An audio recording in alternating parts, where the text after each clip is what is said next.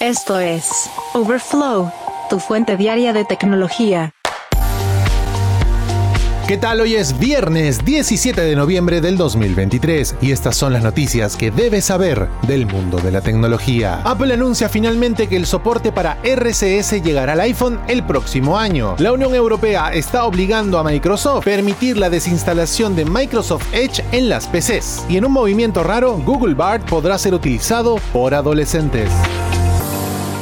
Pero antes la inteligencia artificial será más grande que la Internet, de acuerdo con Nvidia. Durante el evento Microsoft Ignite, el director ejecutivo Jensen Huang ha hablado sobre la inteligencia artificial y la escala que está tomando. El empresario habló por primera vez sobre cómo Nvidia se ha asociado con la empresa dirigida por Satya Nadella en una variedad de proyectos de inteligencia artificial. Luego habló sobre la inteligencia artificial generativa y dijo que es la transición de plataformas más importante en la historia de la informática. En palabras de Huang, en los últimos 40 años nada ha sido tan grande es más grande que la PC, es más grande que el móvil y será con diferencia más grande que la Internet. De acuerdo con métricas, Nvidia tiene actualmente un dominio del mercado del 80% en semiconductores que son vitales para ejecutar aplicaciones de inteligencia artificial. El potencial de la empresa sigue siendo fuerte dada la expansión del mercado total direccional. Además, gracias al rápido crecimiento en el ámbito de la IA, Nvidia obtuvo 6 mil millones de dólares en ganancias puras a principios de este año, de acuerdo con reportes. Ahora, Juan no es el único gran magnate de la tecnología que ha comparado la IA generativa con Internet. Previamente, el cofundador de Microsoft, Bill Gates, aplaudió al chatbot de OpenAI ChatGPT, mencionando que es tan importante como la invención de Internet. Los comentarios de Gates se produjeron en abril y también mencionó en ese momento que hasta ahora la IA solo podía leer y escribir. Ahora puede comprender el contenido. En palabras de Gates, los nuevos programas como ChatGPT harán que muchos trabajos de oficina sean más eficientes al ayudar a redactar facturas o cartas. Eso cambiará nuestro mundo.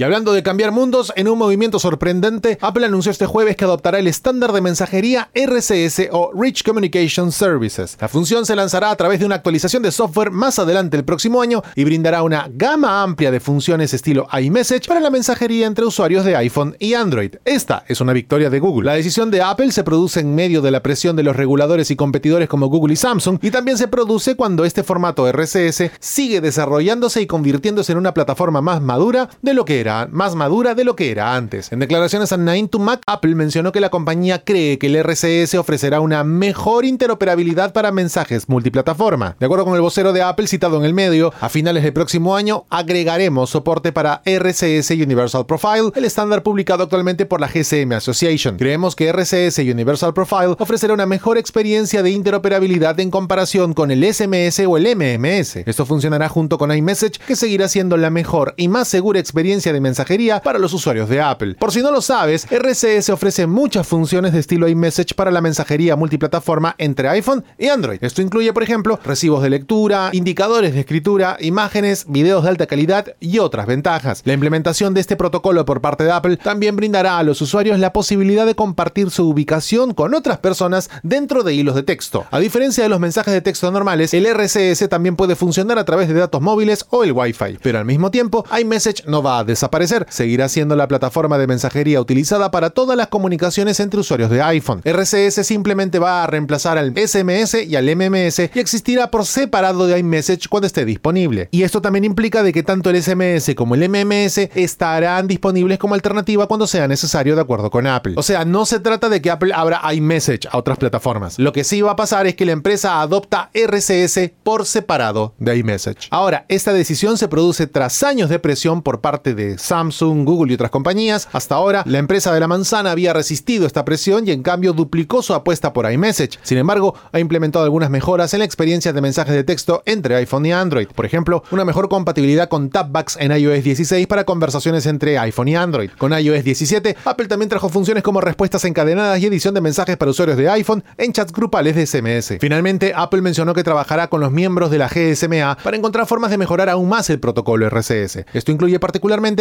la mejora de la seguridad y el cifrado de los mensajes de esta naturaleza. De hecho, Apple mencionó que no utilizará ningún tipo de cifrado propietario de extremo a extremo, además de RCS. Su objetivo es mejorarlo.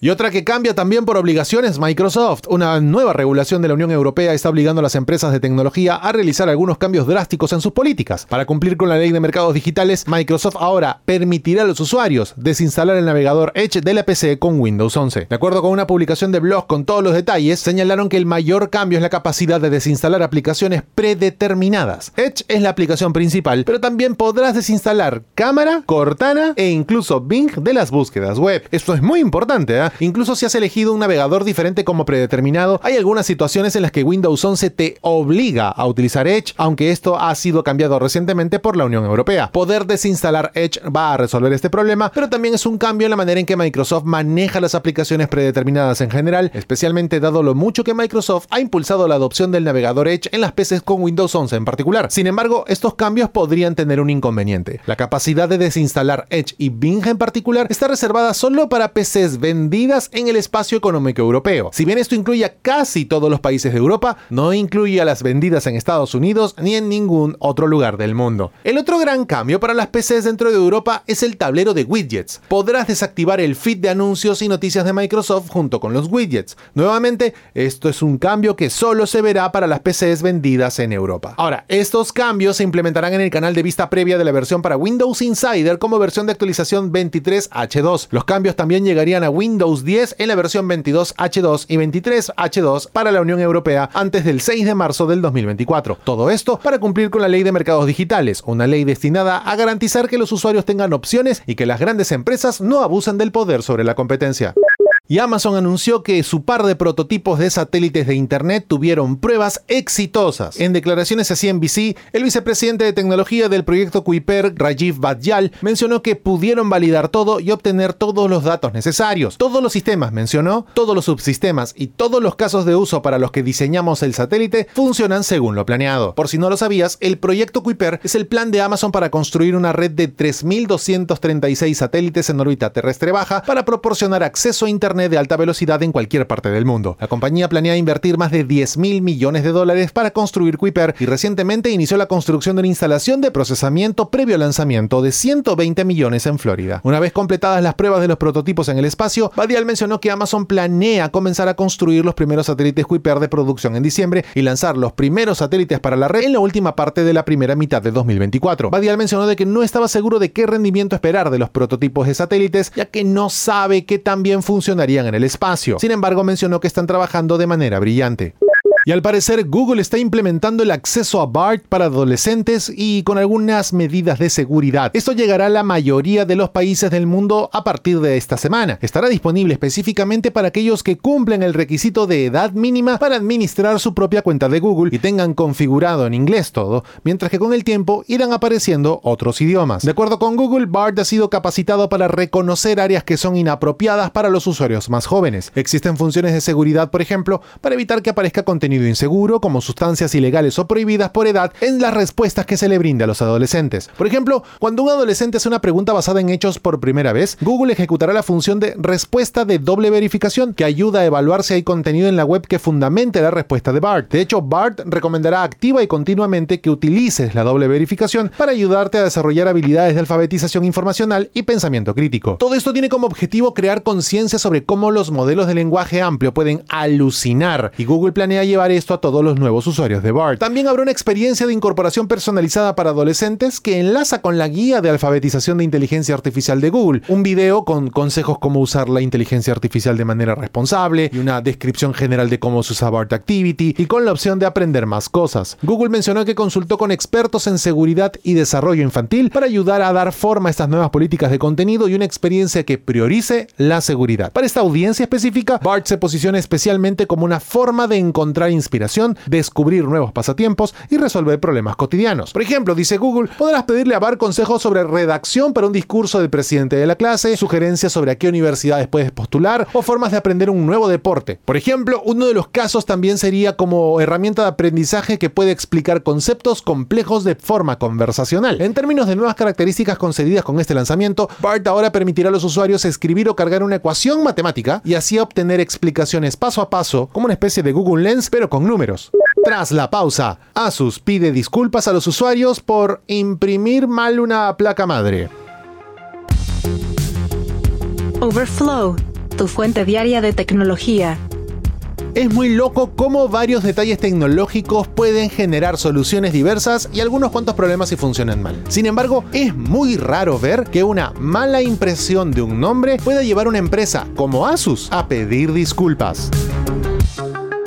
De hecho, la marca taiwanesa se está disculpando y ofreciendo piezas de repuesto a los afectados por un error de impresión en el que se enviaron a los clientes placas madre con temas de Neon Genesis Evangelion mal escritos. El gigante tecnológico ofrece actualmente una serie de componentes decorativos de computadora, carcasas, teclados y otro hardware con una estética tomada del anime Neon Genesis Evangelion de los años 90. Uno de esos productos es la placa madre ROG Maximus Z790 Hero, la edición EVA 02, que viene adornada con el rostro del personaje favorito de los fanáticos, Azuka Langley, mientras presenta frases e imágenes del anime de culto combinadas con la estética roja, negra, amarilla de la EVA 2. Lamentablemente, algunos clientes que pagaron por las llamativas placas madre quedaron decepcionados después de descubrir un error de impresión cerca de la cubierta de aluminio del disipador de calor de entradas y salidas, donde una N, de alguna manera, había encontrado su camino hacia la palabra Evangelion. No la de Evan ni la de Leon al final. Evangelion. Desde entonces, Asus se ha disculpado por el error a raíz de la reacción en una publicación en su sitio web de soporte, donde aseguró a los clientes que ya habían instalado la pieza que el defecto era de naturaleza puramente estética y no tenía ningún efecto en el rendimiento del producto o funcionalidad. Sin embargo, Asus publicó, recientemente hemos recibido informes de incidentes sobre la placa madre ROG Maximus Z790 Hero Edition EVA 02 relacionados con el error ortográfico de la palabra Evangelion en la parte decorativa ubicada en el lado izquierdo del producto. Pedimos disculpas sinceras por cualquier confusión o inconveniente que esto haya podido causar. Ahora, en un intento por arreglar todo, la compañía extendió la garantía de las placas madre por un año más, mientras implementan un servicio de reemplazo que permitirá a los clientes afectados reclamar una pieza de reemplazo correctamente impresa poniéndose en contacto con el servicio de atención al cliente. Sí, no tiene que ver con transistores, con piezas mal ensambladas, con nada,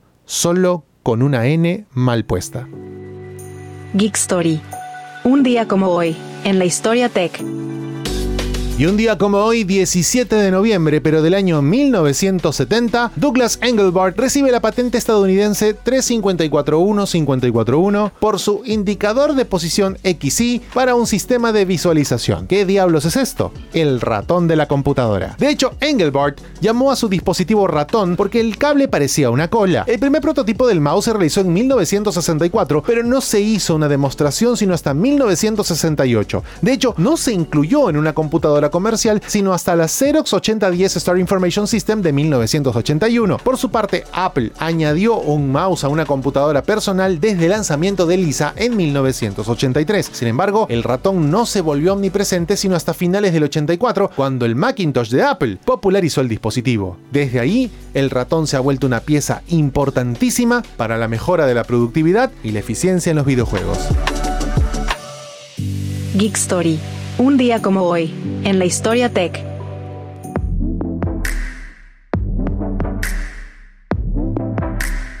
Hasta aquí la edición de Overflow de hoy, viernes 17 de noviembre del 2023. Muchas gracias por acompañarnos. Recuerda suscribirte a este podcast para que a diario recibas notificaciones sobre las noticias tecnológicas más importantes del mundo. Gracias por escuchar a Overflow. Suscríbete para novedades diarias.